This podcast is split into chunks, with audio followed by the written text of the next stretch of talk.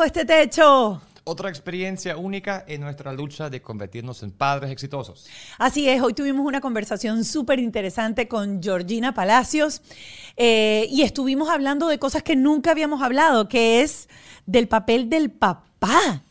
Entonces, si estás viendo eso con tu esposo, aquí estamos, con la verdad de los padres.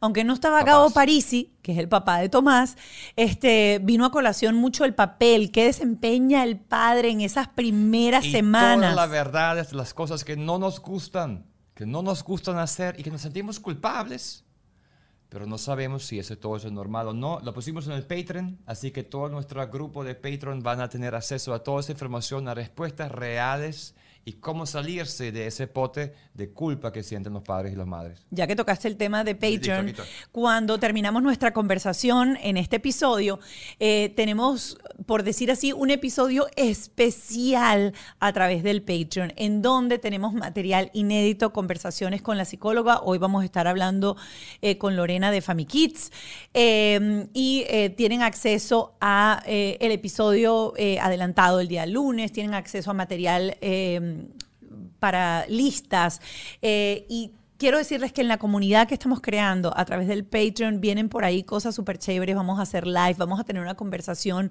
mucho más abierta con ustedes. Así que agradecemos enormemente a todos los que ya están formando parte de esa comunidad. Porque estamos haciendo este proyecto realmente por amor y por querer compartir nuestras experiencias ayúdanos, compártelo, habla con las personas, únete a nuestro Patreon, únete y escríbenos, háblanos de tus experiencias, porque queremos hacer un programa muy especial hablando de tus preguntas, de tus dudas. Vamos con eso. Si se quieren suscribir al Patreon, aquí abajo, si estás viendo YouTube, está el link.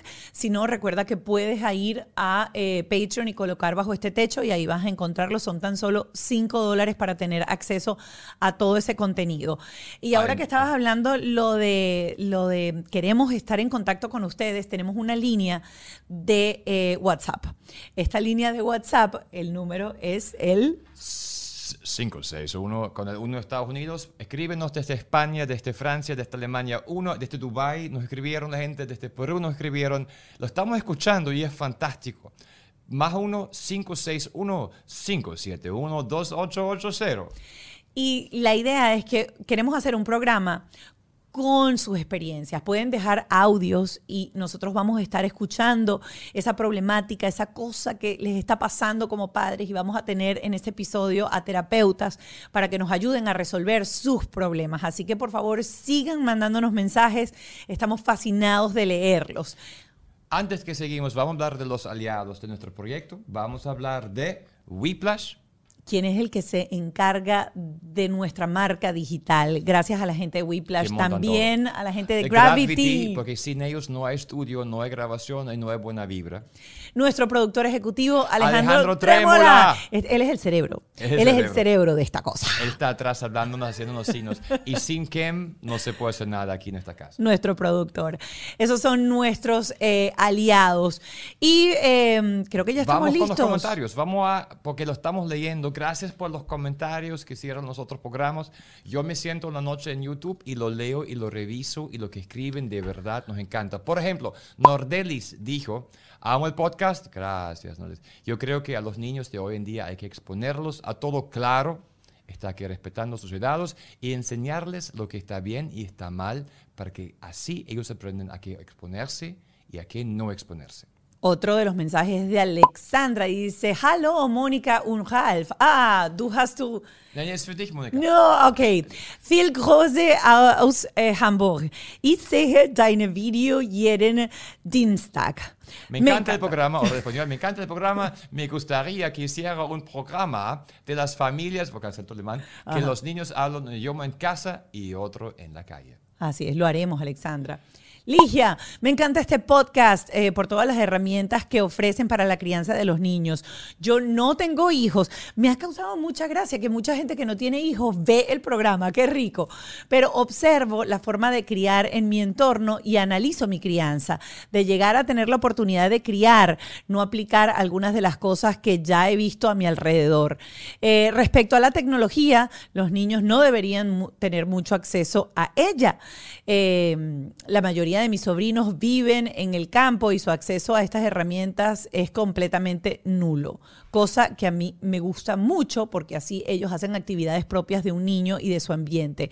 Las mentiras. En diciembre me tomé el abuso de castigar a uno de mis sobrinos de 7 años porque me mintió sobre un accidente en moto que pudo haber pasado a mayores consecuencias. Por suerte, solo fue un pequeño raspón. Felicidades, Ralph y Mónica, por aportar este tema tan importante y a la vez complicado. Seguiré aprendiendo. Gracias, Ligia. Necesitamos un capítulo de Sasha y Andy. ¿A quién tú quieres que vaya al programa? ¿A quién tú quieres que invitamos? Ayúdanos. Haz una lista, escribe a la persona, escribe a nosotros y pedimos a Kem que lo contacte y que le hable. Exacto. Y bueno, si lo estás viendo y quieres que venga Sasha, Sasha ya dijo que sí venía, pero nosotros necesitamos convencer a Andy. Así que escríbele a Andy, escríbele a Andy para que venga Andy con Sasha ese día. Así es, invita, escribe, hacemos. Vamos directamente a explicar qué vamos a hacer hoy. Ahí Aquí tienen el episodio de hoy. Espero que lo disfruten tanto como nosotros. Y estamos ya con nuestra invitada súper especial del podcast de hoy, eh, Georgina Palacios, actriz, conductora de televisión, mamá de Tomás Gabriel, de dos años y cuatro meses. Eh, casada, de paso, el papá de la criatura también es un hombre de medios, Gabo Parisi, cantante, actor. Y eh, como siempre hemos dicho, en esta conversación de hoy nos vamos a quitar todo nuestro background profesional y vamos a hablar de la profesión más importante de la cual aprendemos en el camino, que es ser padres. Ay, gracias, gracias, gracias por la invitación. por venir y Encantadísimo de estar aquí y bueno, exacto, abrirnos en esta etapa de de, como decir, a calzón quitado, hablar de esta etapa de mamá que, que es súper bonita, pero también súper retadora. Es muy retadora. Yo quiero comenzar, antes de entrar ya en el tema de cuáles son los retos más difíciles que has enfrentado durante estos dos años con, con Baby Tomás Gabriel. Eh, sobre todo, eh, hablar un poco del proceso para llegar a ser madre, porque eh, sé que tuviste un proceso súper complicado, has hecho eh, público todo tu problema con el síndrome de ovario poliquístico y ha sido referencia para muchas mamás, por ejemplo, que están enfrentando ese problema para darse cuenta de que el camino es complicado, pero es posible ser mamá con síndrome de ovario poliquístico. Sí, así es. Fíjate que yo por todo comenzó por redes sociales. Empecé hablando de que había dejado las pastillas anticonceptivas y que ahora estaba en la búsqueda de mi primer bebé, pero que pues el camino no se me había hecho tan fácil. Muchas personas creen que, ay, dejo la pastilla, quedo embarazada. Mm. Después de eso, se me vino encima un poco de síntomas y, cosas que, no estaba preparada con respecto al, síndrome de ovario poliquístico y se me hizo súper cuesta arriba la, la, buscada de, Tomás porque eh, la menstruación no me bajaba. Entonces ¿Tú habías tomado pastillas desde hace mucho tiempo? Yo soy hombre, yo soy hombre. Yo nunca fui al ginecólogo. Nunca fui al ginecólogo, fue una vez. Y saludos a Bendayan, que me puse a ver al niño y toda vaina. Yo, yo, fui al, o sea, yo no fui ni ver cuando pusieron el puyuyo, al puyuyo a ver si está bien el niño. Ah, Horrible, me fui ahí. ¿Qué es el ovario politístico? Es un síndrome que le sucede a muchas mujeres, algo súper común. Eh, que te afecta hormonalmente. Todo viene ligado con la, con la alimentación, pero todo parte de la parte hormonal, que hay unos niveles eh, sobre todo de la testosterona, a elevado y eso desencadena, o sea, es, como un sistema de engranaje. Entonces eso como que hace que todo se desajuste y tus ciclos sean irregulares, no ovules, se te, salen síntomas en la piel, se te puede caer el pelo, eh, incluso puedes llegar a también a tener problemas con el peso, subir de peso.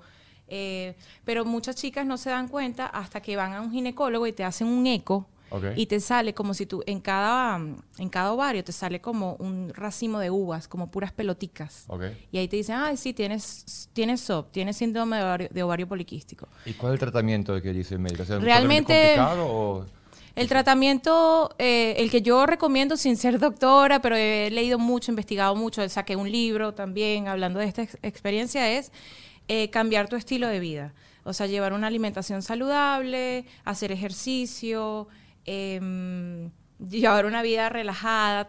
Yo sé que es difícil, pero relajada, calmada, porque eso también altera tus, tus Así que no voy a hormonas. preguntar cosas, preguntar cosas feas, pero ¿a qué comiste antes? O sea, ¿qué, ex- explícame, o sea, comiste, era porque comiste no sano, o sea, sí comiendo, o sea, me quito Es carbohidratos. que como que hay ejercicio. ciertos alimentos que disparan la insulina en, la sangre de las mujeres. Entonces, cuando tus niveles de insulina están altos, eh, eso hace que tú eh, produzcas otra, una hormona que se llama cortisol y también esté ele- elevada. O sea, todo va eh, elevándose. Y también las que tenemos síndrome de ovario poliquístico, la gran mayoría ten- tenemos a tener resistencia a la insulina. Ok. Y entonces, eh, de hecho, que si no, no se cuidan a largo plazo, puedes llegar Correcto. a sufrir de diabetes. Correcto. Correcto. Entonces, em, los alimentos con mucho azúcar, procesados, tienden a mantenerte tu, tu insulina elevada todo el tiempo. correcto. Y eso desen- desencadena a nivel hormonal un poco todo un desajuste. Entonces, ¿qué es lo recomendable? Eso, llevar una alimentación fuera de... Yo no digo que nunca puedas comer azúcar, pero, o sea, que tu día a día no sea en base a eso, o sea, sino que de vez en cuando lo consumas. Eh, harinas procesadas de vez en cuando también, pero que tu día a día sea carbohidratos complejos de absorción lenta para que tu insulina no se esté disparando a cada rato. Este...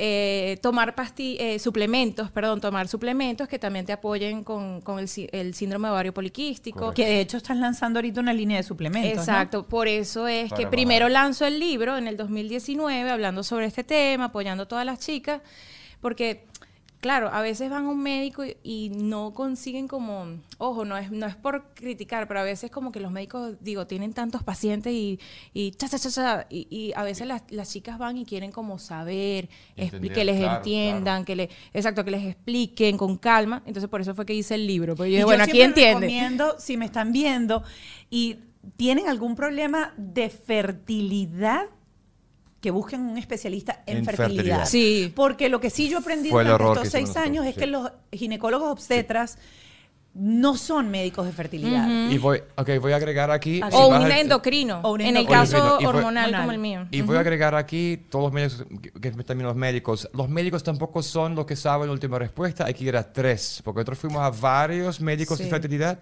y voy a varios médicos distintos, porque los médicos tampoco son Dios y saben todo. Correcto. Entonces, date permiso. Cuando vas a un médico en este país y te dicen a ti que bueno, que tienes cáncer en las Cuerdas vocales. cuerdas vocales y va llorando a tu casa, dice que ya va, papá, no tienes cáncer. Mm. Podría ser cáncer. Si hacemos un examen, puede ser que es cáncer, claro, porque no hay ni examen. Sí. De, hecho, yo, yo empecé el libro hablando de eso. Sí, muy importante. Que, que mi diagnóstico ante un médico hace miles de años era, oye, este, te va a costar tener, o sea, como que me dijo, prepárate porque te va a ser muy difícil tener hijos. Y Ah, eso se me quedó a mí una maldad en eso. mi mente, Sí, ¿sabes? Y, y yo dije, oye, se me va a dificultar y dificultar. Y también, eso es una, yo digo, también uno eh, tiene que Crear con lo que piensa. crear con lo que Uno crea con lo que piensa, piensa, claro que uno sí. tiene que pensar en positivo y ya de una vez, desde ese momento yo estaba decretando, ¿me Así entiendes? Me Sin costar, querer que claro. me iba a costar. Entonces, bueno, creo eh, el libro y ahora este año, eh, por fin ya se hizo realidad el sueño de crear eh, Natifi, eh, que son productos para antes, durante y después del embarazo. Ah, y acaba de salir el primer producto que es Fertifi, que es un suplemento que tiene todas las vitaminas que yo siempre he hablado durante ah, varios tiempos, pero todo en uno. Entonces sirve para regular los síntomas del SOP, sirve para, este, si no estás buscando bebés, para regularte hormonalmente o regular tu ciclo. Y si estás buscando bebés, también, pues es un apoyo. Es ese un suplemento que. Sí, sí. Los suplementos siempre son como una, un, Un impulso, un empujo, una, un apoyo, pero uno también de su lado tiene que hacer el, el, El esfuerzo. esfuerzo, pues, o sea, comer bien y todo eso. Pero entonces, ya. Ese es como otro hijo. ¿Cuánto, cuánto tiempo de que el médico te dice tienes su- SUP, se llama SUP? Síndrome de ovario poliquístico. ajá. Pero SOP. es- SOP. ¿Qué SOP. SOP? No, también dímelo corto, SOP. De ahí hasta que tuviste a Tomás y quedaste embarazada. Oye, eso. ¿Cuánto tiempo? Como. Sí, todo el proceso, como un año y medio. Desde que él te dijo, mira, Yo pensé que eso me iba a hacer así rápido. Ay, dejé la pastilla y me tomó, exacto. Un año. Yo dejé las pastillas, exacto, eh, justo después de la boda, después de haberme casado con, con Gabo en el 2017. O sea, o sea, como un año, sí, año y medio. Y yo dije, oye, esto no es tan rápido. ¿Qué Fíjate, voy, voy a esta pregunta, porque por lo general las mujeres últimamente no se casan y buscan niños. Yo se iba a casan- preguntar eso, pero tienes, que ibas- pre- dale, no, pero- pregunta. pero tienes que preguntar la edad. Y no sé, yo me eché para atrás porque uno nunca pregunta la edad a la gente. Te- te- 36. Ve, puedes ¿Tenías, tenías, ¿Tenías a tu chamo qué edad? A los 30. Te voy a, a Tomás a los cuatro- 34. Ujú. Ujú. Entonces, la, la- la idea de boda, ya ustedes tenían años de relación antes. Sí, yo conozco a Gabo, exacto, ya teníamos uf, más de cinco años de Exacto. relación, entonces ya como que después que nos casamos, bueno, dale, vamos a buscar bebé. Vamos a buscar Ajá. bebé. ¿Quién tomó la decisión? ¿Quién dijo? ¿Quién era el que decía, ya yo quiero tener bebé, yo quiero ocuparme en eso? Yo creo que yo, porque tú sabes que los, Gabo me decía, bueno, si es por mí, yo ya, ya, ya tuviéramos hijos, pero eso es algo más de decisión de la mujer. Y yo le digo, no, no, no, Ay, eso es de los dos, no vengas tú. Ok, pero ¿quién dijo, vamos a... Pero, pero sí, yo fui la que yo dije, mira, voy a dejar las pastillas anticonceptivas y vamos a empezar a buscar. Ok, O sea, llegó Tomás. me daba como miedito. Eso ¿Por sí, qué te daba principio. miedo? Ay, no sé, no sé, me da como miedo, porque uno escucha tantas cosas y que, ay, no, que este, disfrutan mucho tu, tu etapa antes de los bebés, que se te va a acabar este, la vida en pareja. Sí, que sí, si esto- todo es verdad. todo es verdad. Y que sí es verdad. Sí, es verdad. Mira, estás viendo esto. Este, ya no tienes tiempo para ti y yo, ay, eh. Mira, yo, vamos, vamos a andar un poquito en ese, en ese tema. Pero porque yo ese que, fue el ay. tema de conversación de nosotros dos como pareja este fin de semana en casa. Pero yo, pero yo dije, oye, pero bueno, ¿y por qué no? Bueno, pero ajá, ahí fue que yo dije, Tú sientes, tú sientes que tu vida cambió. Yo, claro. Y que sientes que- Mira, sí. Es que nosotros tuvimos, Mucho, tuvimos cambió. un fin de semana de conversaciones, De conversaciones profundas, profundas. e intensas. Porque, fíjate, No, había no algo es muy... el reality, el podcast de No, parenting. pero es parte. Nosotros No, también tenemos que nosotros. compartir lo que pasa. Claro. Yo siento que yo hoy en día tengo la vida que yo soñé como mamá, como pareja. O sea, yo tengo mi familia y para mí la vida de familia otro es lo que yo vivo ahorita. Ajá. Y él se sentaba y decía. Otro podcast. "Pero Ok, es aquí que-". está la verdad. Ajá, aquí está dale, la verdad. Dale, dale, dilo. Ser padre es una es, no- no, ladilla horrible, es un trabajo y más que hago el podcast yo veo que todos estamos lo mismos. Y quiero darle la respuesta exacta. Tener hijos que te abrazan, que te besas es fantástico. Tener hijos que en la mañana te abrazan es fantástico. Ser papá es un trabajo horrible, estresante. Tener que enseñar al niño que el dinero no es infinito, que este fin de semana que no, tú no vas a ir a gastar 15 dólares de esta vaina que no sirve para nada. Y él llora y tú lidiar con los llantos es horrible. Cuando Total. tú arrancas, y yo creo que no está mala idea, porque empezamos a diferenciar entre ser papá chévere y el parenting es un trabajo.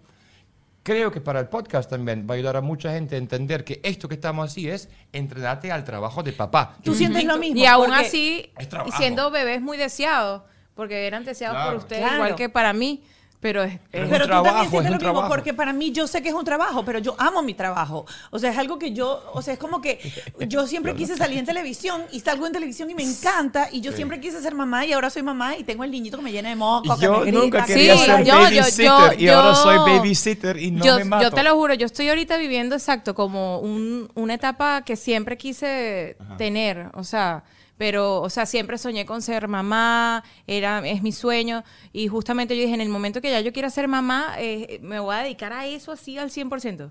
Pero claro, no te voy a decir que, Pero yo quisiera que ser- es Quería- quería, quisiera preguntar a Gabo y a todos los hombres, que los hombres están soñando.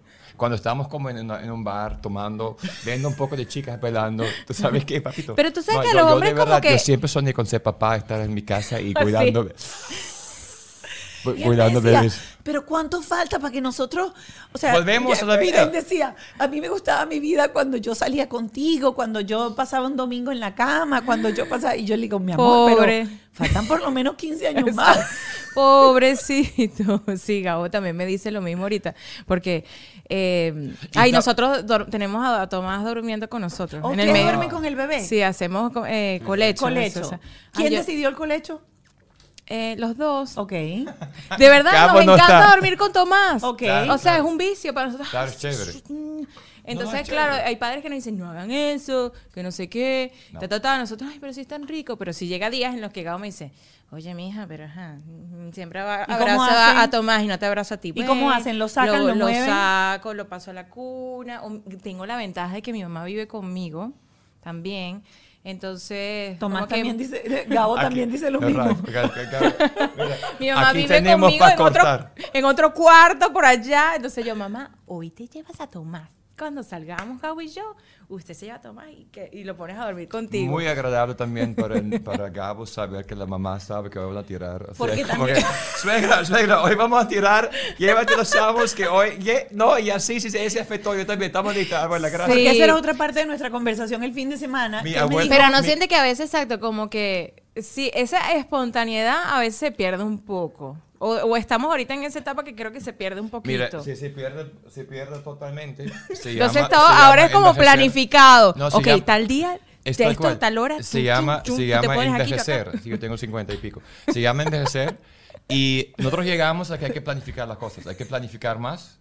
Porque si no, estamos trabajando O sea, hay que planificar la- eh, los momentos en pareja. Exacto. Eh, ponerlos dentro del, del Es cronograma. cuando, cuando éramos en el vitro y ella me decía, ahora fíjate, son desde que la voz de ella, ahora fíjate, hay que tirar el jueves a las 8, así que tienes que masturbarte como que el martes entre 8 y 10, porque para el hombre todo in vitro significa pautar la masturbación antes, ¿sabías eso? No, no sabía. El espermatozoide masculino está lo más fructífero, ¿es la palabra? Sí, o sea, bueno.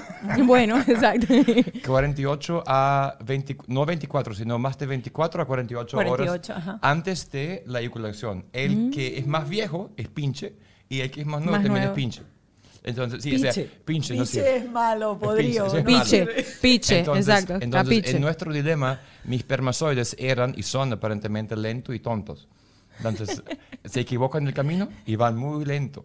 Entonces, si no están el tiempo exacto para sacarlo, este, este bicho no anda. No andan, no, No andan. andan. Y que ella, mi hijo, muévense. Entonces, pues. entonces- Yo voy a echar este cuento que no lo hemos echado. No, y le tengo en un cuento que me pasó con Tomás que en estos días. Hubo una vez que eh, a mí me tocaba justo, porque todavía no estábamos haciendo in vitro, in vitro como tal, pero estábamos como en programado la cosa, y yo tenía una gira en Colombia, en Cali, de teatro. Vas con ese cuento, y yo buenísimo. hice viajar a Ralph ese fin de semana, porque ese fin de semana nos tocaba tirar, templar, como lo quieran decir, en cubano, en español, en, en el idioma que quieran. Ajá. Y yo lo viajé a Cali porque esa noche nosotros teníamos que tener relaciones porque según mi calendario de ovulación, Decía. ese era el día.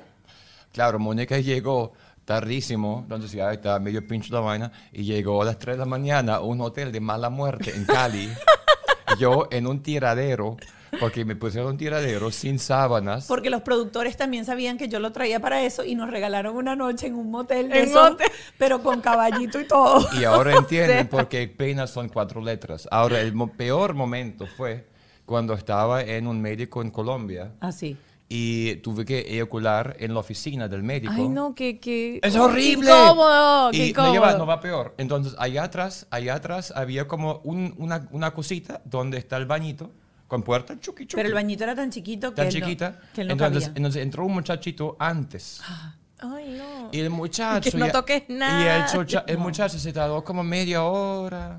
No podía. 45 no podía. Uno está afuera sabiendo, chamo, este, este- este no está- puede. este Porque no uno, pu- uno dice, coño, Colombia, viene la enfermera, te ayuda. Así yo estaba como que, oye, soy Colombia, vamos a ver cómo me Vamos a ver qué tal. Vamos a ver qué, a ver qué Están las enfermeras con las minifaldas, una cosa. Mira, me arreché tanto que fui a un baño público en el otro piso.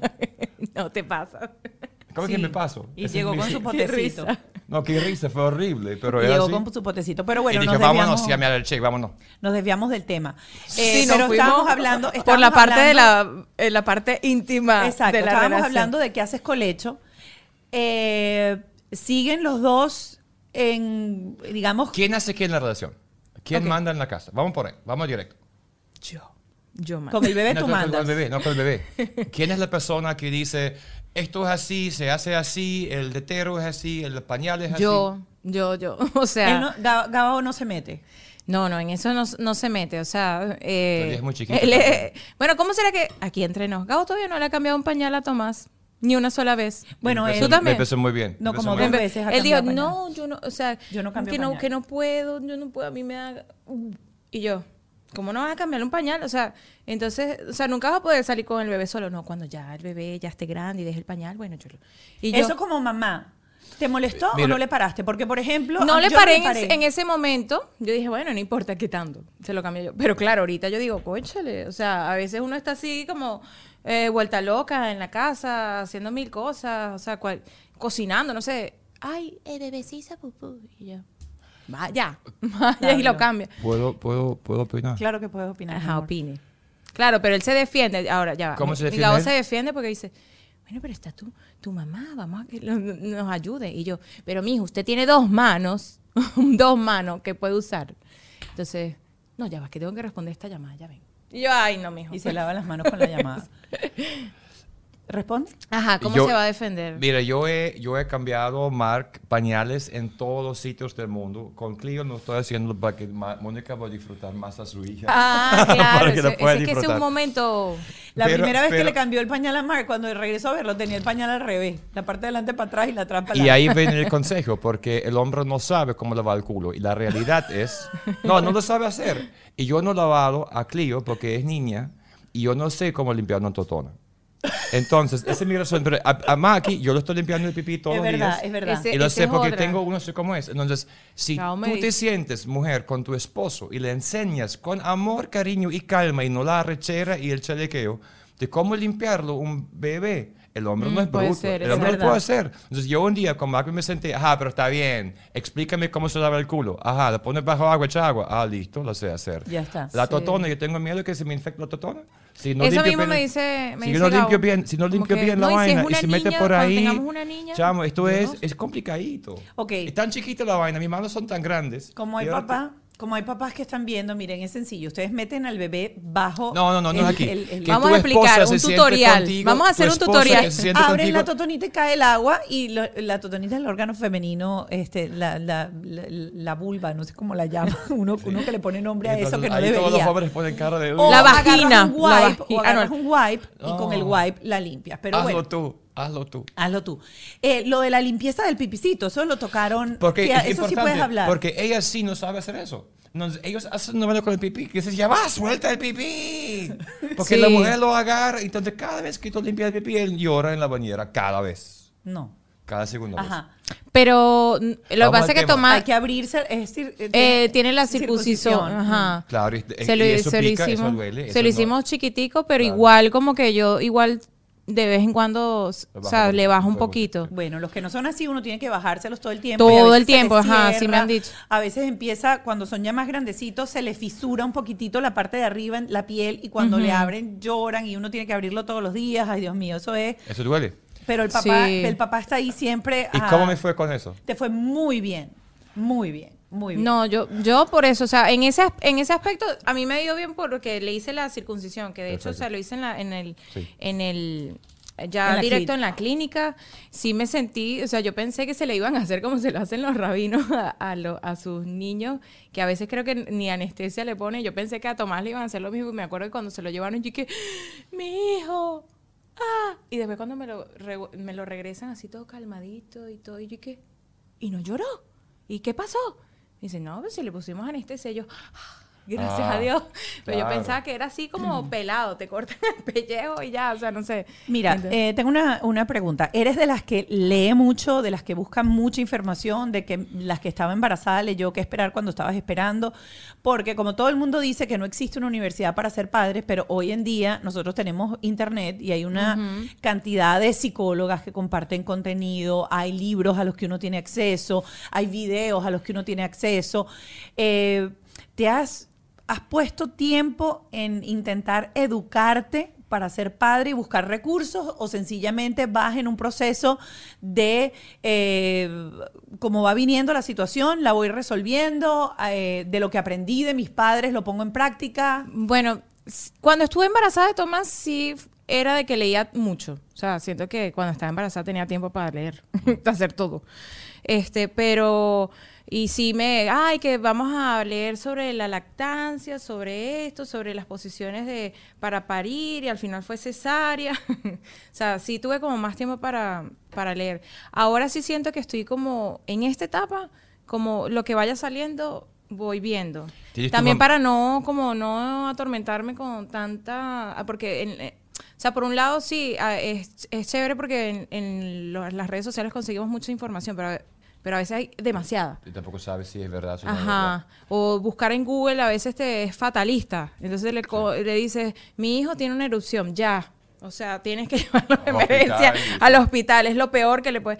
Entonces, como que bueno, mientras vamos con lo, lo que vaya saliéndome, eh, yo voy averiguando, también me apoyo mucho de mis amigas más cercanas. eh, le pregunto obviamente a mi mamá, mi mamá la Ah, tengo en- mamá. Metida en en mi casa. casa, entonces, ¿sabes? Ella me aconseja mucho. eh, o sea, sí soy como, quiero, rec- eh, recopilo como la información de todo el mundo y en eso hago mi propio... plan, ¿Hay, ¿Hay alguna frase que tú recuerdas de tu mamá que te, que te haya dicho cuando tú tengas tus hijos ya verás Sí, total. cuál? Pues, no sé. Algo que, algo que. No, eso, o sea, siempre me lo decía. Este, eh, no sé, me recuerdo yo en mi etapa, a, no sé, que si adolescente, ¿sabes? Que uno le da, ahorita que estábamos hablando de los berrinches, yo digo, no, que, se les- que los berrinches duran ya de uno hasta, hasta más grande, que todavía le hago berrinches a mi mamá. Mi mamá me decía, me decía, cuando tengas tus hijos y te portes así, ya vas a ver, ya vas a ver lo que es bueno. Y yo, que que no, hoy tu mamá ahora se está riendo cuando estás cansada, mamá, de como que dice... Ay, sí, vengándose. Sí, sí, Ahora sí. cuando yo veo, Tomás, pero no sé qué, pero esto", y mi mamá, que ja, ja, ja, ja. Y te, estresa, y te estresa cuando Tomás tiene su berrinche. O sea, que- o sea, ¿qué- ¿qué berrinches hay? Cuéntame los berrinches básicos que hay. Bueno, los berrinches normales de... Ahorita, por ejemplo, sí estoy leyendo mucho con respecto a los, los de berrinches y eso, porque entró en una etapa que llora por todo. Lo que llaman los terribles. Los dos. terribles dos. Entonces, como que no entendía que por cualquier cosita que si el agua el va agua. aquí, pero la moví para acá, entonces Ay, él se tira al piso y llora y él porque él quiere que el agua vaya acá. Entonces, o sea, eh, eh, ahora entendí que es que eso le pasa porque no sabe cómo canalizar todavía sus emociones. Entonces, bueno, ¿qué he hecho? En mis momentos, con paciencia, le digo, papi. No, vamos primero a los de no paciencia. Ah, los de no paciencia. ¿Qué hacías cuando no sabías que eso era un problema de las emociones y que el niño arranca con esa pataleta? Y eso se llama el trabajo ¿Qué de hacía? papá. ¡Coño, Tomás! ¡Ya va, deja de gritar! Tal cual, ¿verdad? Así. Claro. Tal cual. O sea, no les voy a mentir. Gritaba. Claro. Te, o sea, gritaba y, Te salía O sea, lo que yo me- llamo me el salí- demonio de Tasmania que se Sí, ponía. o sea, es una cosa que yo digo, Dios mío, no se puede calmar con nada. Necesito como gritar, dre- drenar, aunque sea. Entonces, claro, lo bueno, o sea, no sé si sea lo bueno, pero ahí mismo como que digo, coño, la cagué. Entonces me, papito, perdóname, no te quise gritar, no sé qué, pero mamá está No un poco... los gritos. está un poco eh, impaciente, no sé qué, porque claro, yo ahí mismo grito, ¡ah! y entonces veo su carita de, "Uh", y yo no, cha, ahí me parto en, en mil pedacitos, tu, y yo digo, ok, eh, vamos a echar para atrás, ¿sabes? Y entonces como que me siento con él y le digo, papito, mira, mamá está un poquito impaciente ahorita, yo, o sea, eh, así no se resuelven las cosas, gritando, eh, mamá tiene que hablar contigo, no sé qué, pero ya siento que como que grité un poquito y drené, Ok, ¿sabes? Dentro de mí como que... Entonces, eh, esa sería mi, mi parte así como que, oye, que siento que sí, que como que he metido la pata. Por, ¿Y qué hace lo- Gabo cuando pasa eso? No le grites, coño. Él grita a ti. Él te Él me grita a mí. No, porque él es... eh, en, mi, en la casa la que pone como la autoridad soy yo. Ok. Él es súper, no, déjalo, pero que el bebé quiera, lo que él quiera, no sé qué. Mi mamá al vuelo al fin, lo que el nieto quiera, lo que quiera. Entonces, claro, yo digo, tiene que tener al- alguna voz Límite, tiene que de, tener de límites, claro. Entonces tengo que, como decir, la mala del cuento, no la mala, pero tengo que ser yo. Entonces, eh, eso, o sea, cuando he perdido la, la, la- como la paciencia, pero ha sido como en ocasiones de verdad muy, muy, muy puntuales, ¿sabes? No es que todos los días me la paso... Obviamente, pero O cuéntanos sea, lu- trato lugares. de más bien cuando estoy así, respiro, no sé qué. Entonces, claro, ¿qué hago para no... Este... digo, Por ejemplo, ya va. Ajá, vamos- vamos lugares, a- ajá. lugares No, públicos. ya va, espera. ¿Te ha No, pasado- no, me da pena. ¿Te ha pasado en lugar público? ¿Qué haces No, no, lugar no. público? ¿Te ha pasado esto? Que estás ahí con el chiquito haciendo pirrinche y tú por dentro dices, ¡ay, sácame! No, me da pena. En un Ajá, lugar ¿qué público... Porque sí lo hace. Y Yo voy a contar mi historia. Lo he hecho que si en la tú- casa o en el carro, no sé, unas veces. Y el lugar público ¿qué lo y cuando en, en el lugar público hace el berrinche? Yo después voy a Ajá, contar ¿qué hice hago? yo. Ajá, en- Nada en de este, ay, me, me bajo, le digo, papito, mira, eh, trato de como eh, distraerlo con otra cosa. Mira, pasó un avión, papi, wow, mira qué bello, no sé qué. O en esta etapa que se que como Sí, que se sí, les sí. puede distraer. Ahora, yo digo, más adelante no sé. No, siempre pero, se puede, siempre se puede. Sí. Ah, bueno, entonces, Redireccionar. Los, los siete años. redireccionar la Sí. atención que él está llorando por esto, por esto, por esto, por esto, ta, ta, ta. Entonces, ahora le, mira el avión pasó, qué bello, no sé qué. Ah, y no, ya se fue, no sé qué. Ay, mira, y trato como que lo cargo y no sé qué y, y, sabes, como que eh, vamos a, a ver Sí, otra sí. cosa, no sé qué, o sea, pero no, no, siento, si- siento que más bien, si yo eh, me pongo, no hagas esto, no sé qué, no te portes así, más llora, ¿me entiendes? Como que más él, ¡ah!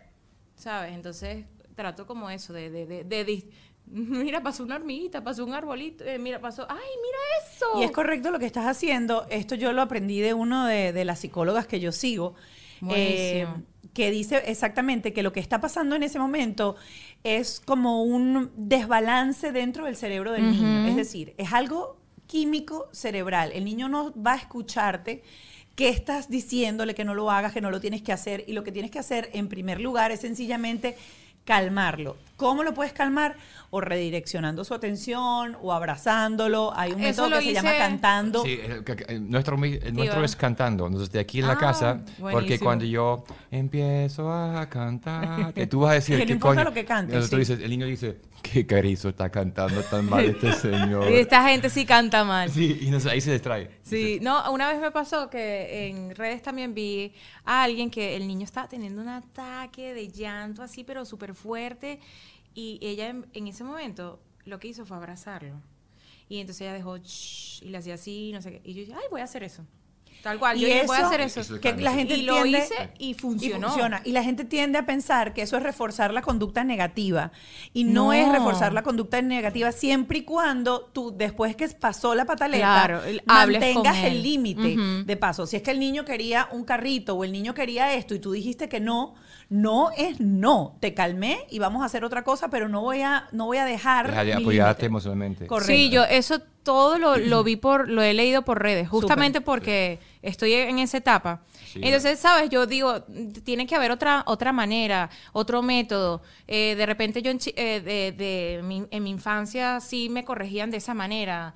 O sea, no que, mm, o sea, nuestros padres tampoco sabían, ¿me entiendes? Pero O sea, lo hacían así, de la o sea, manera que no, que te ¡Ay, dije, te que, dije no. que no, que no sé qué. O, o mi abuelita, no sé, te, la abuelita a veces con un palo de madera que me hacía que chaca, que te dije que te quedaras quieta, chau. Y, así, y tú, uy, ¿sabes? Entonces hay cosas que yo digo, oye, con Tomás no las, no las quiero hacer, pero yo digo que a veces eso sale involuntariamente. Entonces, ahí está la teoría de- Pero es lo bueno como que Lo hacer conciencia. de- exacto, lo complicado es no perder la calma. Entonces lo que hacemos nosotros es, si yo pierdo la calma, el niño siente que yo perdí la calma, me logra manipular y por ende va a seguir haciéndolo. y sigue llorando. Pero si yo, no, si yo actúo que no me mueve nada, él no va a seguir intentando porque sabe que no voy a, o sea, no es no y te apoyo, pero yo no me muevo emocionalmente. Porque él Sí. quiere joderte, él quiere llegar a que tú estés como que también gritando y Sí, "Ah, ajá, controla míralo". mamá, Ajá. te tengo. te tengo", sí. Sí, por eso esa, esa técnica de- del abrazo, yo la, cuando la, yo dije, ay, lo voy a hacer, lo voy a probar con Tomás. Y de verdad lo hice y se calmó, exacto. Y después yo dije, oye, papito, mira, mamá te dijo que no en esto, pero vamos a ir a- al parque, vamos a hacer esto Exacto. con tus amiguitos y no sé qué, y nos vamos. Entonces él como que, ok, y, pero siento que ya calmado, ellos entienden más lo que te está diciendo. lo que, Vuelven, lo que es- están. es. Eh, antes de hacerte esta pregunta que tiene que ver también con cosas que aprendimos o que nos pasaron con nuestros padres, eh, comentaste que tu mamá ahora vive eh, con usted, vive con ustedes. Sí. Durante la pandemia tengo entendido que no solamente estaba tu mamá, estaba tu Mi abuela abuelita también. también. Ok, son tres generaciones diferentes. Tres generaciones que tienen una manera de crianza totalmente diferente. Sí. Hubo en algún momento aquella cosa que, o sea, ya, la mamá soy yo. Sí, O sea, sí, sí me pasó. ¿Con qué cosas, por ejemplo? La imagen de tu negocio es demasiado importante para dejarlas en manos de cualquiera, porque la gente cree que es solo logo, pero no, no, mira, es todo, es estilo, es colores, es tono de comunicación, todo comunica la calidad del producto o servicio que ofreces. Yo te recomiendo buscar el mejor equipo. Whiplash no solo crean marcas increíbles, sino que además te asesoran en el proceso. ¿Qué es lo que tú de verdad necesitas? y en qué debes invertir tu tiempo y recursos para crecer. Acércate a los que saben. www.whiplash.com, le das al botón rosa y agendas una llamada con ellos así de fácil. Nosotros estamos felices de formar parte de esta tripulación llamada Gravity y es que aquí nadie se da las risas ni las ideas a la hora de crear. Sin duda es una fortuna que tenemos que el universo nos trajera a este estudio que nos ha dado todo. Si tú quieres formar parte de esta tripulación que no se cansa de divertirse creando, es tiempo que les escribas y hazme el favor y le dices que vas de mi parte para que te traten aún más chévere. Va. Para más información, visita su página web www.gravity.com o por Instagram arroba gravity. Los científicos estiman que hay 24.4 billones, billones de piezas de plástico en nuestro océano. Tenemos que tomar medidas con urgencia. De lo contrario, según los científicos, el océano tendrá más plástico que peces para el año 2050. Jason Hyde, en colaboración con Tide Earth, transforma los desechos plásticos del océano en joyería de moda hecho con cadenas italianas de plata y chips de colores de plásticos preciosos. Sigue nuestro SOS Haz campaña y sé sostenible en el 2022 con esta marca. Yo hoy les voy a hablar de los lentes. Los lentes están hechos con cinco botellas de plástico. Los cristales son hechos de plástico reciclable, biodegradables e incluso el pouch donde van los lentes y el trapito con el que se limpian también están hechos con las botellas de plástico. Aquí hay siete botellas de plástico recicladas en lentes super fashion. Ya lo sabes, Jason Hyde. Yo siempre hablo de este producto en mis redes sociales porque llegué a este producto surfeando la red para conseguir algo que me ayudara a corregir las orejas de Clio, que como a los 3, 4 meses se le empezaron a poner así. Y resulta que descubrí AutoStick y AutoStick está creado por una mamá que quiso corregir también el problema de su hijo. Y si lo empiezas a utilizar a partir de los 3 meses, eh, los niveles de corrección pueden ser increíbles. Un sistema tan brillante porque tan sencillo a pegar a la cabeza, a la ojera, a la hoja, a la ojera, a, oreja. A la, oreja. Y eso, como el bebé es tan chiquito, va a hacer que la oreja va a tener otra posición. Ahora, si eres adulto y tienes las orejas un poquito fuertes y quieres por razones cosméticas hacerlo, no te va a corregir, pero te va en ese momento a ayudar a poner tus orejas en su sitio arroba Autostick, este, tiene distribución mundial, así que si quieren escríbanle arroba Autostick por Instagram y ellos les avisan cuál es el distribuidor de su país. Y quiero darle las gracias a Georgina Palacios, nuestra invitada del día de hoy, que nos trajo este regalo se llama Natifi, son unas vitaminas que ella está lanzando y son unas vitaminas que ayudan el proceso de fertilidad. Es todo lo que necesitas para que tu cuerpo absorba. Un millón de gracias, Georgina. Gracias por este Miren qué hermoso emprendimiento. empaque, qué hermoso, con mucho amor, una carta bien bonita. Qué bello. Vamos a hablar de esto durante el episodio, pero solamente quería dar las gracias de este producto que se llama Natifi y se llama Fertifi. Si quieres formar parte del grupo de anunciantes de ese podcast, escríbenos a bajo este techo podcast gmail.com. Y nosotros con mucho gusto nos hacemos eco de tu marca. Con, em, cuando eh, comencé la alimentación complementaria, a los seis meses, yo decidí, porque había empezado a leer cosas sobre el baby leguini, que era muy beneficioso de darle, irle dando de trozo en trozo, eh, y que ellos van a ir, aprendiendo y tiene además una eh, vas estimulando todos los sentidos con el bebé. No, ellas estaban infartadas. Ellas como que la papilla. Exacto. Tú le tienes que dar papilla, ese niño se te va a ahogar. Eh, eh, entonces esa era como la actitud, se te va a ahogar, vas a pasar un susto, no sé qué, no, no lo hagas. Entonces, o yo le daba la comida, ay, ay, ay. Llegó un momento y le dije, miren, yo necesito que cuando yo le esté dando comida a Tomás, ustedes se vayan.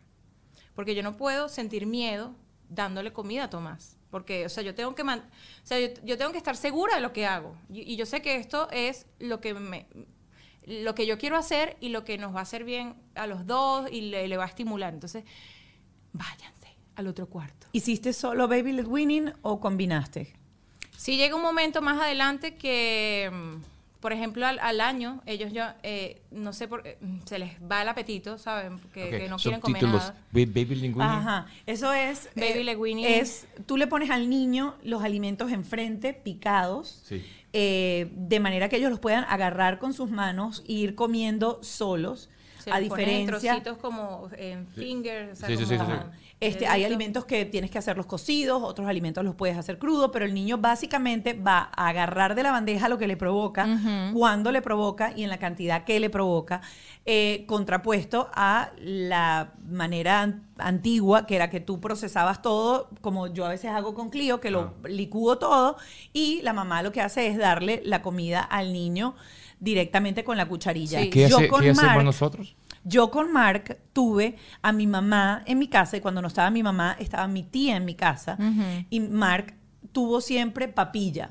Porque yo estaba trabajando, iba para acá, para acá, y ellas eran las que le daban la comida. O sea, Mark todavía tiene siete años y se Y siente que. odia la "Mami, sopa". Dame la comida. Así es, para eso. Sí. Dámela tú. Dámela tú, o claro. sea, Dios mío. Y esta Sí, se niña.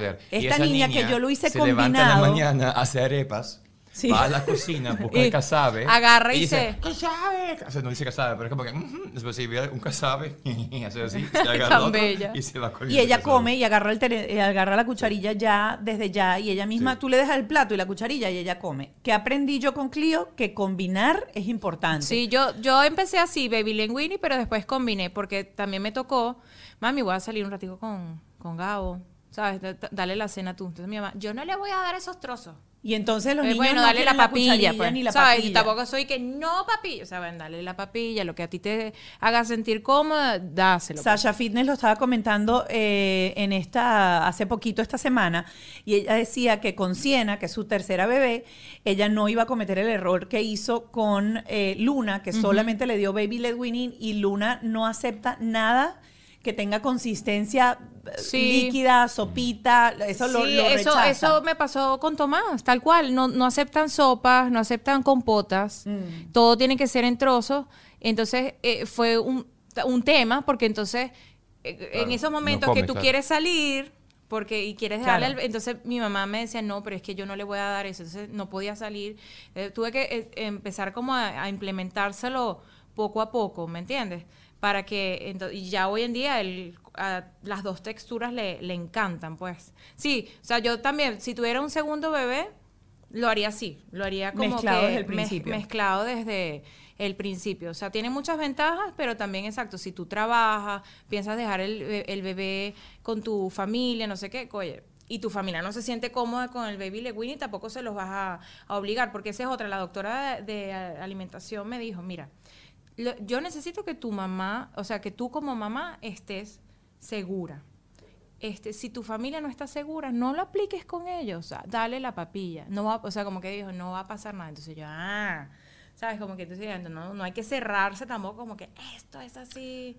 Pero sí, pero sí eso, o sea, sí les tuve que decir, mamá, abuela, Váyanse. O Hay sea, otra- váyanse porque su energía me, me, me está haciendo como... Me invade. Me está haciendo dudar, ¿sabes? Hay otra frase de esas icónicas que yo la recuerdo también todo el tiempo, que era porque lo digo yo. ¿Tú Mm. recuerdas una de que tu mamá te la haya puesto así, que haya dicho, Georgina, esto no porque lo... ¿Pero por qué, mamá? Porque lo digo yo. todo, todo el tiempo. O sea, no sé, mamá, déjame salir, quiero ir al cine con mis amigos, no sé qué, ya más de grande, no sé. Entonces, no, no vas a ir. Y yo, ¿por qué? Pero si van a ir todos los del colegio. Pero, Porque lo digo yo y no vas a ir, pues. O sea, ¿Tú con Tomás vas a hacer así? ¿Hay algo? O tú, o, claro, porque ahorita, ahorita todo es una cosa que hay que argumentar, hay que explicarles, hay que no sé qué, y al final uno lo que quiere decirle, pero que no, porque no te lo vas a comer porque lo digo yo. Sí, no sé, no sé cómo... O vas a ser de esas madres que argumentan y que primero le explico. O sea, podría ser que primero le explico, pero si sigue con él, porque ya, mamá dijo que no y ya. O sea, Ajá, que pero- no me sigas insistiendo y tampoco que tu papá me vaya a desautorizar. Ojo. Ya va, ya va, ya va, ya va. aquí- O sea, porque esa es otra, Mónica, después- El podcast es de, de- no, no, está como que ya celebrando. Mira, ¿dónde queda Gabo en todo esto? Gabo ah, trabaja mucho, lamento que no está aquí hoy para... Sí, tenía que tener el, con la otra parte de él diciendo. Claro, pero aquí. entonces tu visión, eh, ¿qué- qué- Gabo, ¿qué, ¿qué se siente Gabo con Tomás? ¿Qué hace? ¿Qué se siente? No, él está feliz. Eh, te puedo ¿Cuál decir, mira, tareas, sí, cuál tareas de, de Tomás le gusta hacer él? jugar, este, ver televisión con él, le da la comidita. Le gusta ver Peppa Pig, sí. Exacto. Ve las comiquitas. Ve televisión, eso es Exacto.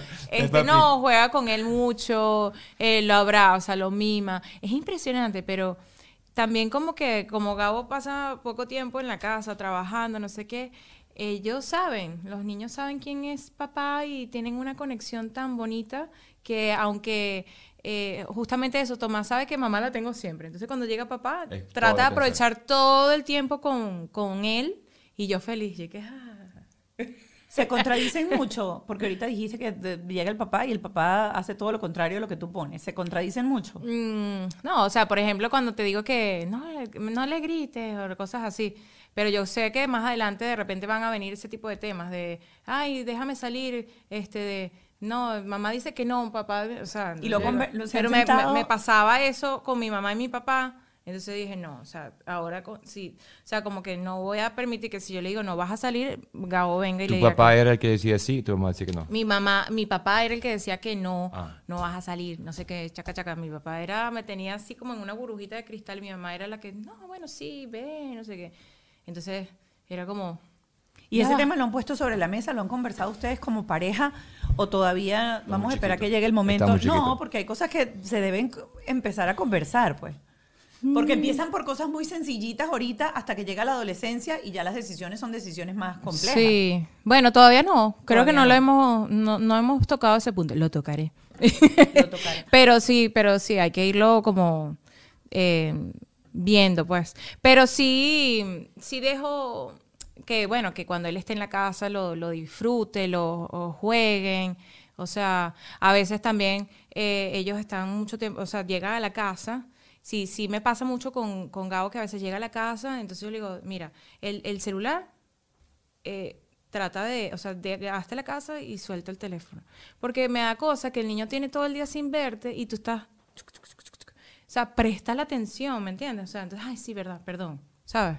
Entonces, que eso es una tarea porque siento que, que, ellos se frustran, como papá, papá, papá, déjame prestarte atención. Yo, yo, le dije, hasta que tú no hayas terminado la última llamada de trabajo y tal, y no estés como que ya, me, me entrego a... Entonces no, no entres por esa puerta, porque es que, que me, da, me da como cosita con él, que tú entras y a veces, o sea ha, pasado, pero él, él, hace, lo ha corregido, pues, ¿me entiendes? Ha pasado. Entonces, él cruza la puerta y de repente, papá, papá, ay, ya va que tú que contestar esta llamada. No, no. O sea, contesta la llamada y después entra. Y ya su atención es toda tuya. Y ese va un tema muy serio, porque para el hombre el proceso de ser papá es muy distinto que a la mujer. Porque de verdad yo siento eso, que la mujer tiene ese sueño, esos nueve meses de preparación, y el papá sigue trabajando. Yo estaba trabajando en la película, trabajando full, y de eso pasó de ser papá, ser papá pero de, concientizar que es un trabajo y que tengo que dedicar tiempo planificado de llegar a mi casa y todo eso.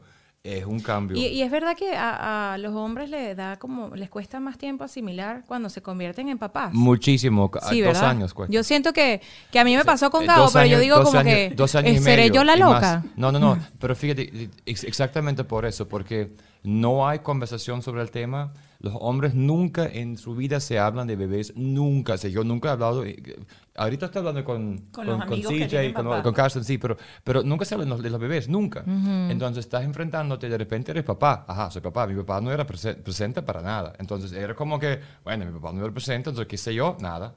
Entonces estás como que, ajá, ahora hay que lavar pañales. Eh, lo hace usted. Eh, ah, bien, hágalo, hágalo, hágalo, Gloria, hágalo usted, hágalo, hágalo usted el bebé. Comida, papilla, pepilla, adelante, disfruta del proceso. Entonces, estás como en esa fase de que no tengo actividad que hacer, tampoco sé qué hacer, tampoco quiero hacerlo. Entonces, estoy como que, ¿dónde está? ¿Qué hago con esto? Entonces, llega el momento, a los dos años, para mí era más como año y medio, dos años, y ahora con Clio está un año, ocho meses, que llega ese momento que el, bebé responde. Y para mí como hombre, voy a hablar por todos los hombres aquí, el equipo. es un fastidio, o sea, es un bebé que no hace nada, que no responde, que no tiene contacto contigo, que está ahí. Cuando están chiquiticos. Y está tan chiquita que es como, no es un peluche, no es un perro, no es un... O sea, es, como que es muy difícil de... de Conectar. Conectarte, porque no hace nada. Entonces, como no doy teta, o sea, no es como que, ah, estoy teta, ya entiendo el peo. Es que, ok, ¿qué hago contigo? no, no, no, grita, eh, ok, no hace nada. Cuando Sí. los niños arrancan, ahora Cuando los ya arrancan años, como a año y hablar, medio, a dos años, y ajá. hacen como ahora contacto visual, o tú Exacto. abres los brazos, hablas, te abraza, y como responde, yo siento que para mí es el momento que hay como esa conexión y todavía no lo quieres. Empieza ¿Cómo que todavía no lo quieres? ¿Cómo? Ajá, sea, cuéntame eso. Lo he hablado con muchos hombres. Ajá. Y el proceso es distinto para la mujer, para el hombre. No te quiero hacer llorar, porque está como que se acabaron los ojos. No, no, no, no, no, no. Pero, pero el hombre, si yo, si los hombres, vamos a hablar todos nosotros, no hay eso de que... ah, o sea, nunca, Sí, nunca que hay la uno luz. ya, donde nunca uno hay de la verdad, luz. de que está... Nunca hay la luz. ¿Ves ese positivo? Uno y que... Sí. No, no, pero cuando sale de, usted- sale de ustedes, sale de ustedes, y ustedes tienen todo eso de... ah, el hombre lo que tiene es, vermole, que tengo que hacer yo aquí en esta vaina? feo ¿Qué hago ahorita? Y después echarse palo para ver qué hay. Entonces, eso, eso es lo que hacen los hombres, los meados, famosos meados, ¿no? Porque mi primera parte es tomarte un trago En de pana. Alemania se hacen los meados. Yo nunca fui a dar luz en Alemania. Ok. Sería interesante. No, no com- ¿Tendrán los meados o no? No, mi amor, No obviamente no toma no meados. meten el whisky encaletado para la clínica. Y los coño madres, De los, de y los, coño- del bebé. Chamo, a, a mí me Ya va, pasó... no, ya va, ya va, ahorita te va, voy a contar Te- cómo fue esto, termina esto, Mi termina- posparto. Gabo hizo una rumba ahí en la, en la clínica. Y A yo, mí me dijeron que el meao es que el papá tiene que tomar el pipí del bebé. Y No, eso es lo que. No, vale, no. Sí, esos pero son- a mí lo que me hicieron cuando nació Mark, Ah, me dieron un vaso con pipí diciéndome, eso es el meao, eso es la cultura venezolana, tómate esto, meao. No. Sí, qué asco, sí, su madre, sí, sí. hicieron eso, ¿verdad? Sí, pero no lo tomé completo. Sí, no, que... No lo tomo. Que te digo, porque eh, em, Gabo me da mucha risa, porque exacto, lo de lo- los papás están en, es en otro rollo cuando la- nace el bebé. Entonces Gabo era, bueno, la rumba, invitamos a los amigos a la habitación. Cuando ahorita ya las visitas están limitadas por el tema de COVID, Sí. pero... En tu ah, época no había COVID No, en el todavía. 2019 de noviembre, o sea, un poquito, Poquito antes, antes. de... Era, vénganse, que entren todos, que Claro, caben todos aquí. Y El uno hombre con no tiene- aquella cosa como que estoy recién parida Chamo, con sí. los puntos y tú me tienes aquí el Chamo, DJ sonando en la yo, habitación. yo después de eso, yo dije, yo no voy a visitar a ninguna recién parida después del mes. O sea, y los veía, o sea, yo decía, Dios mío. O sea, como yo antes iba, era la primera chicharrón a visitar a mis, o sea, a menos que fuera muy, muy cercana, pero hasta las no cercanas yo iba, hola. O sea, recién parida, yo digo, no, ahora me voy a tardar, porque ese es un momento tan... Y él hizo un o sea, rumbón ahí. No, un rumbón. Muy bien, eh, muy bien, eh, porque- ajá. champaña, la gente celebrando ahí, y yo, ay, la César, vomitando por la... Y yo decía, no puedo. O sea, la gente me vio vomitando. Y la falta es de ustedes, el, error es de ustedes. ¿Por qué? ¿Por qué? Porque la, mejor, la mujer venezolana da luz. Sí. Termina la luz, llama al estrotica- eh, eh, eh, el ginecólogo, el, el que Ajá, el ginecólogo. Y le dice a él, tráeme el maquillaje. Mm. Y lo primero que hace la mujer venezolana es traerme el maquillaje para arreglarme para la foto. Entonces el amor, hombre llega, ve a la mujer, cesárea. ve a la mujer perfectamente maquillada, con el pelo así en la cara. Él Uno dice, va a la "Chamo, peluquería el día antes. él Claro. dice, él dice, tú estás Y las bien. uñas así claro, entonces el medio hombre dice, ella está bien. Mi amor, ¿te pasa algo? Nada. Entonces tú estás bien. Ahí está. Sí, sí, sí. No, no, no, pero mi posparto fue heavy, heavy. A mí, o sea, yo he tenido muchas... mm, ¿tú- ¿Lo tuyo fue cesárea también? Fue cesárea, sí. Chamo, y, pero a mí me cayó mal anestesia, estuve todo el, día siguiente vomitando. ¿Tuviste depresión postparto? o Tuve no? depresión Sí, ¿cómo fue eso? Es. Con- Nunca hemos hablado de depresión de- postparto en el programa. ¿Verdad? No, no, no, no se ha hablado. Yo lo hablé hace poco por, bueno, hace, hace unos meses atrás por redes, porque es, es algo real. Pero te dio de esa cosa que tú lo veías y querías ya regresarlo, no lo querías, te daba No, ganas de no, llorar, me ¿qué te daba muchas, eh, muchas ganas de llorar. Me dio, fue por Gabo. Yo decía, que, que tú decías que no lo querías, por eso fue yo que no lo quiere. Porque, chama, yo en mi, en ese momento de posparto, yo juraba que Gabo no quería al bebé. O sea, mi mente estaba, porque fíjate, justamente como no lo sí, veía déjeme eh, Déjeme- conectado como yo, déjeme entonces yo decía, no lo quiere, está arrepentido. O sea, o sea, la mente, Sí, sí, las hormonas, que eh, ya, eh, me, o sea, me va a quedar soltera, mamá, yo sola con mi bebé, porque no lo quiere, me va a dejar sola en este camino. O sea, yo decía, Dios mío, la novela. O sea, hice Entonces- la- ¿cómo es? Actué en novela y aquí la estoy poniendo en práctica, El mi propio guion aquí. El proceso del papá es distinto a la mujer. El papá crea una relación basado en la persona real que está ahí Y con el primer año hay ese, y el segundo año hay como eso, conocer a una persona, porque no es físico el amor, no es salió de mí. Ese está, pre- pregunto a los terapeutas, porque es normal, los hombres muchos pasan por ese proceso y aman a tus hijos igual y la van a amar, pues se tardan un pelín. Sí, O sea, hay pero que saberla, hay que decirle en ese momento, exacto, es bueno decirlo, pues, Es bueno porque decirlo. para Buscaste- que Para que no te estresen. ¿Buscaste ayuda con tu, con tu depresión postparto? Eh, no, realmente no. Sí sé que hay depresiones postparto muy severas, ¿sabes? hay- que doy- sí. hay unas muy fuertes, pero yo siento que lo mío era algo eh, hormonal, pues que las hormonas las tenía todas, estaban ahora en un proceso de volver a la, está saliendo de un embarazo, volver a la normalidad, entonces como que también uno tiene como que también eh, eso, es entrar en conciencia que estás en ese proceso.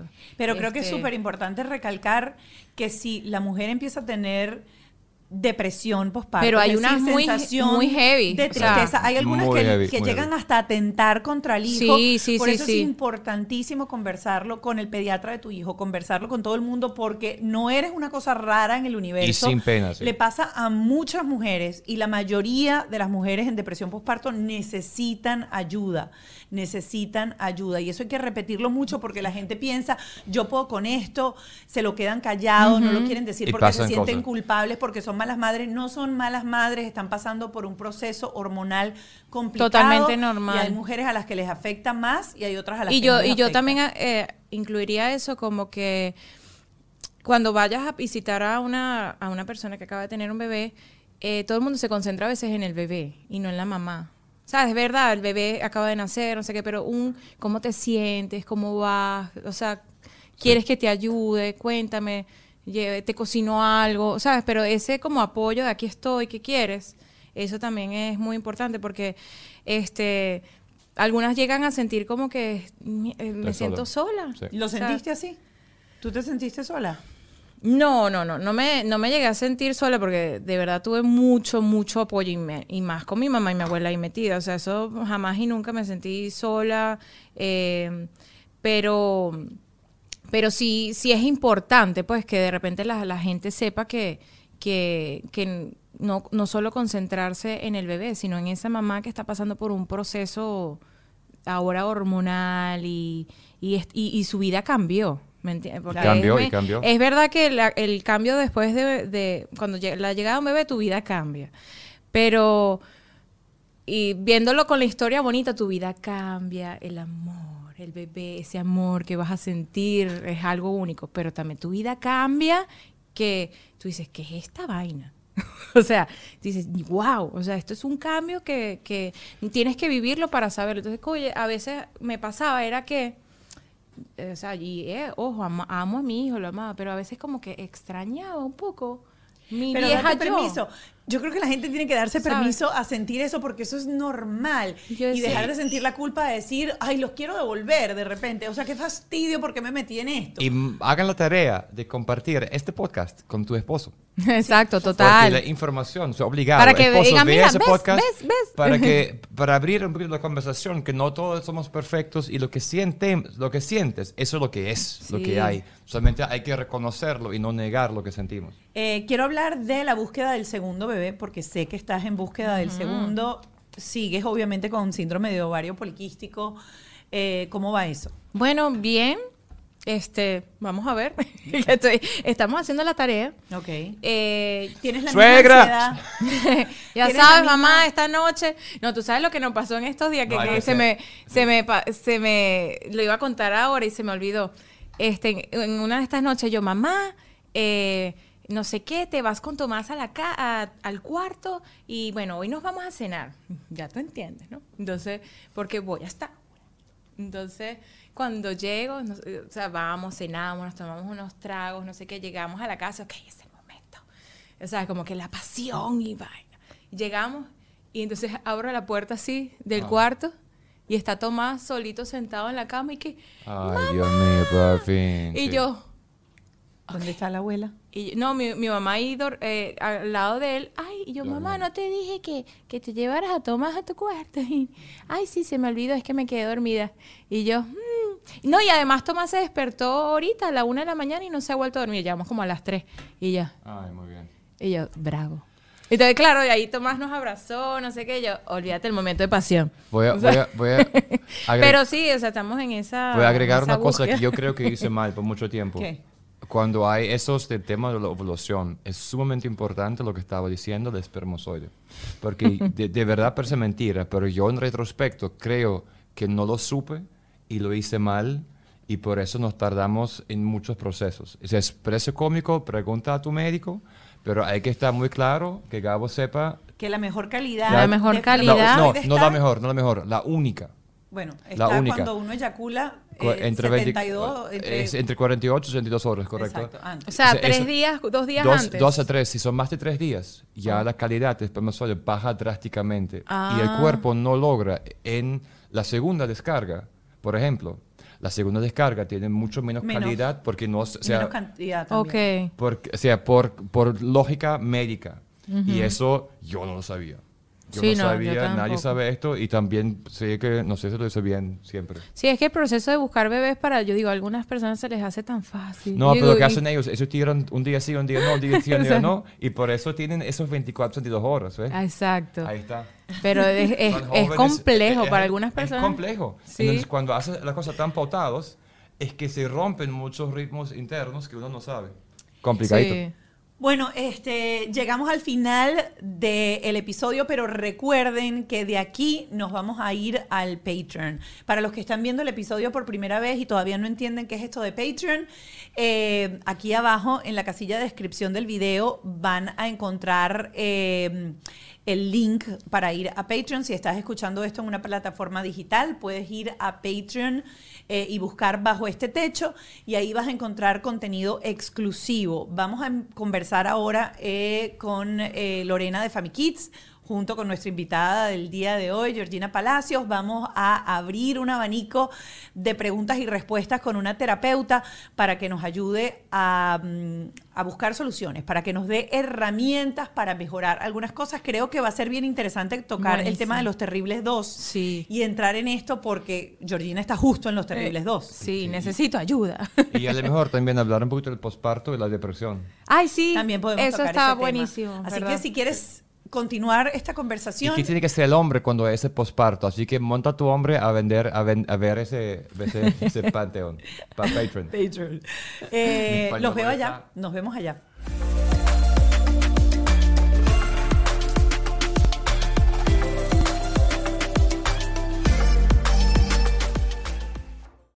¿Estás listo para convertir tus mejores ideas en un negocio en línea exitoso? Te presentamos Shopify. Tal vez no lo sabías, pero nuestro podcast More Than Mamis es un negocio y lo empezamos por supuesto para desahogarnos y hablar sobre la maternidad, no para convertirnos en expertas de ventas y del e-commerce. Así que sí, necesitábamos ayuda para vender nuestro merch y poner en marcha nuestra tienda. ¿Y cómo suena con Shopify? Llegó otra venta. Shopify es la plataforma de comercio que está revolucionando millones de negocios en todo el mundo. Ya seas un emprendedor desde tu casa o desde donde sea, Shopify es la única herramienta que necesitas para iniciar, administrar y hacer crecer tu negocio sin dificultades. Con Shopify puedo gestionar pedidos, envíos y pagos desde cualquier lugar, brindándote toda la información y estadísticas de tus ventas al detalle. Regístrate para un periodo de prueba con tan solo un dólar al mes en shopify.com barra sonoro, todo en minúsculas. Ve a shopify.com barra sonoro para llevar tu negocio al siguiente nivel. Shopify.com barra sonoro. Hello, it is Ryan, and we could all use an extra bright spot in our day, couldn't we? Just to make up for things like sitting in traffic, doing the dishes, counting your steps, you know, all the mundane stuff. That is why I'm such a big fan of Chumba Casino. Chumba Casino has all your favorite social casino style games that you can play for free anytime, anywhere with daily bonuses. That should brighten your day a little. Actually, a lot. So sign up now at chumbacasino.com. That's chumbacasino.com. No purchase necessary. Group. Void were prohibited by law. See terms and conditions. 18 plus.